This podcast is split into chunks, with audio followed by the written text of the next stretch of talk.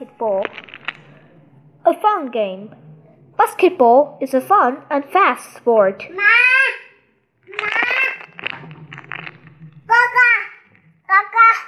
People play basketball with an orange ball and a hoop.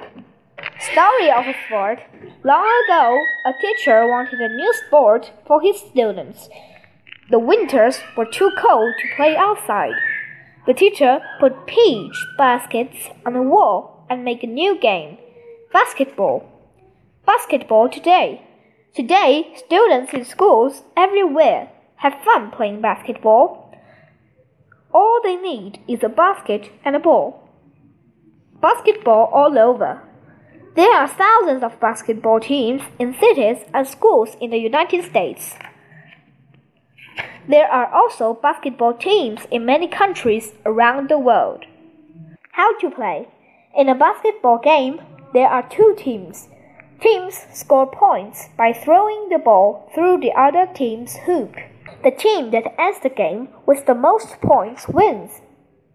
Players can only move the basketball in two ways. They can bounce the ball while they walk or run. They can also throw the ball to another player. Stars. There are many great basketball players. Some people think Michael Jordan is the best player of a time. He played basketball for 16 years and scored thousands of points for his team. Brittney Griner is a great player too.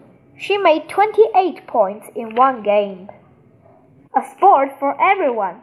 Basketball has grown since it was created long ago. Today, basketball is all around the world.